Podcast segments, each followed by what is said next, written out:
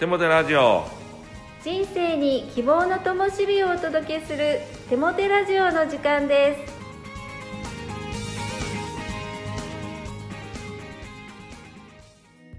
皆さんお元気ですね。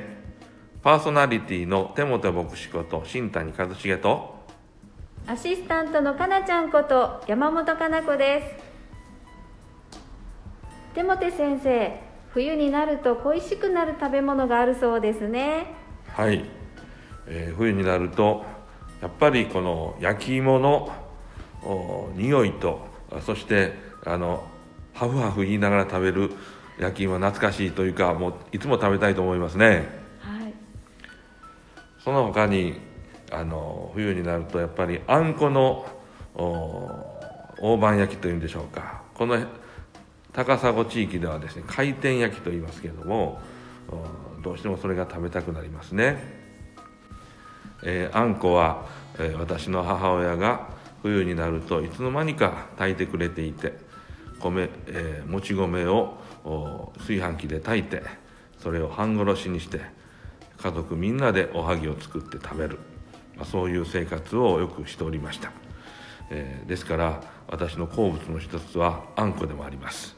ですからあんパンも大好きです。はい。先生の好物は私たちもよく知っています。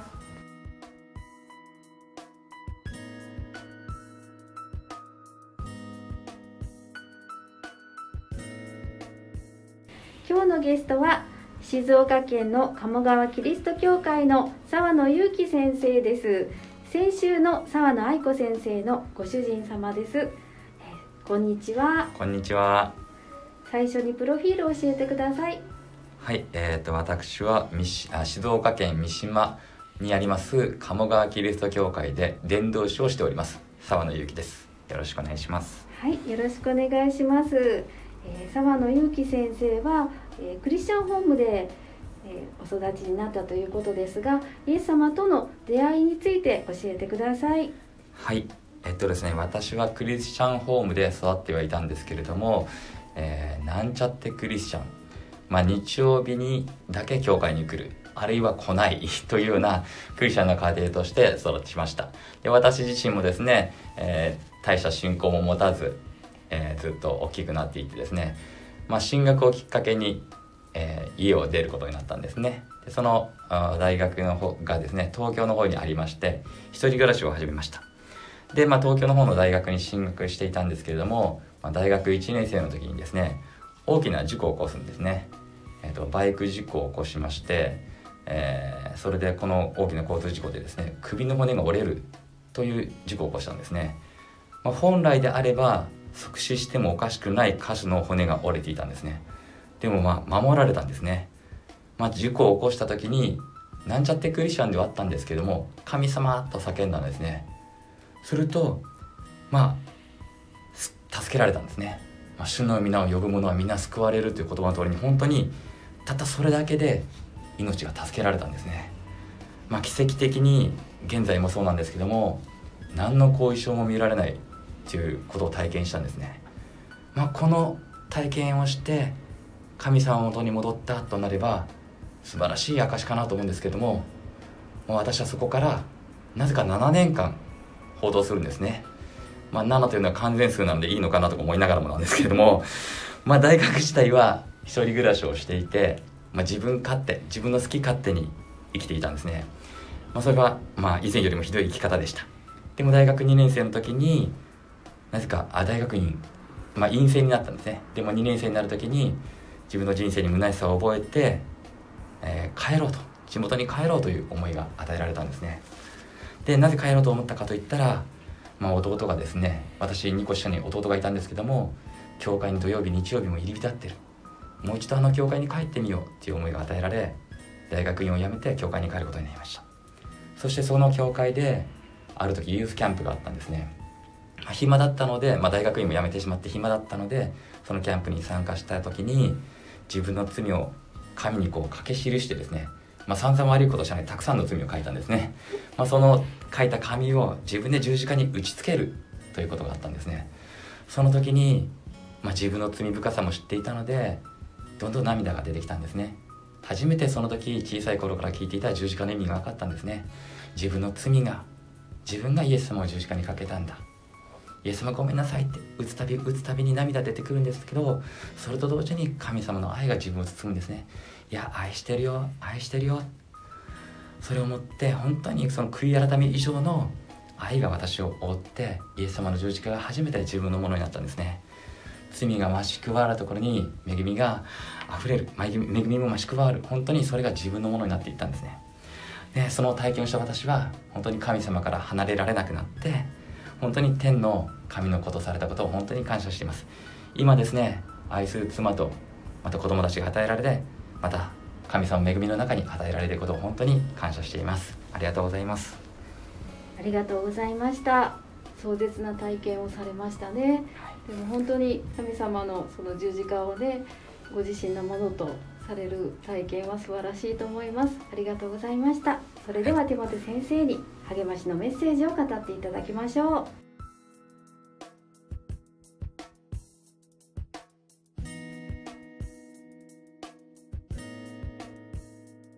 沢野由紀先生、貴重な体験談ありがとうございました。イエス・キリストの十字架とご自分がリンクするという体験は本当に素晴らしい体験ですよね。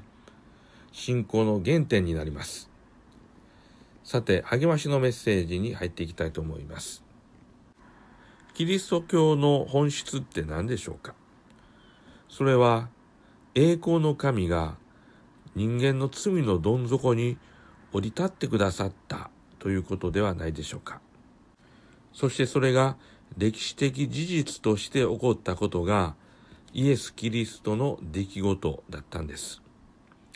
まあ、宗教にもいろいろありますが、キリスト教、仏教、儒教、先祖崇拝、これらの宗教を崖から落ちて骨折し、谷底で苦しんでいる人に対する対応という例え話で比較するとこういう違いが出てくると思うんですね。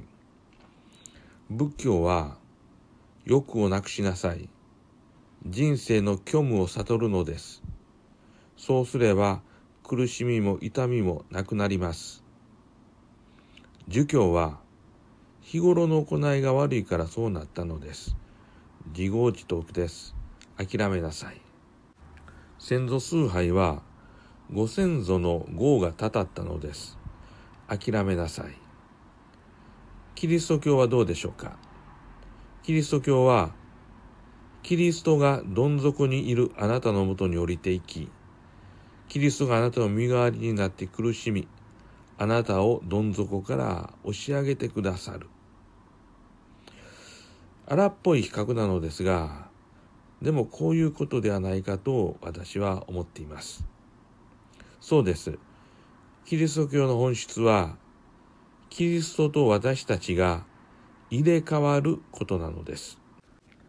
キリストがどん底に降り立ってくださったその代わりに私たちをどん底から引き上げてくださるのです。イエス・キリストは私たちの罪を許すために罪のどん底に降り立ち私たちの罪を背負って十字架の上で苦しみ抜いてくださいました。このキリストの十字架の贖いによって私たちは罪のどん底から引き上げられます。さらにキリストは死より復活し私たちに新しい命があることを教えてくださいました。ぜひこのキリスト教の本質を神があなたのためにしてくださったこの恵みの御業を受け取ってください。あなたは確かに救われます。あなたは確かにどん底から引き上げられます。心からお勧めします。聖書の言葉、あなた方は私たちの主イエス・キリストの恵みを知っている。すなわち、主は飛んでおられたのに、あなたのために貧しくなられた。それはあなた方が彼の貧しさによって富むものとなるためである。コリント人への第二の手紙、8章9節お祈りします。神よ、私をキリストと引き換えるほどに私を愛してくださったことを感謝します。神が私のために何をしてくださったのか心に刻みます。イエス・キリストの皆によって祈ります。アーメン。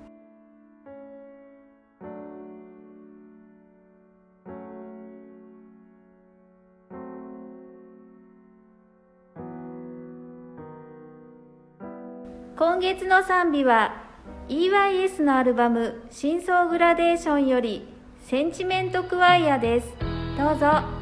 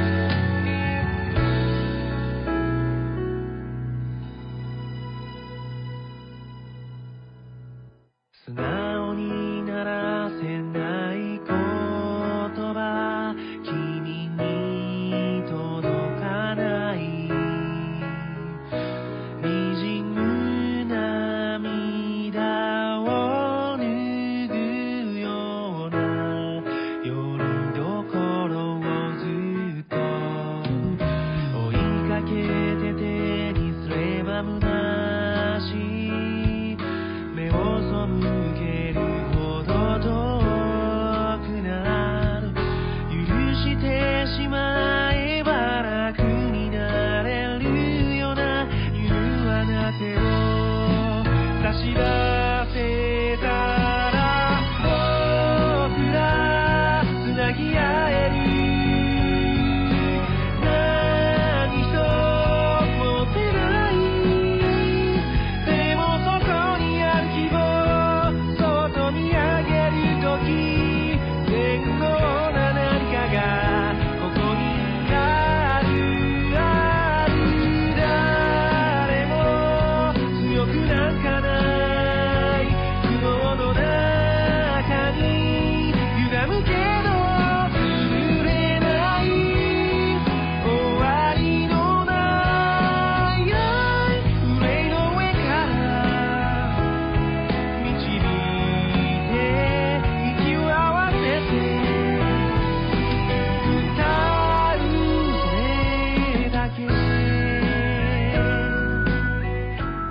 ラジオは日本キリスト教団高砂教会からお送りするゴスペルラジオ番組です。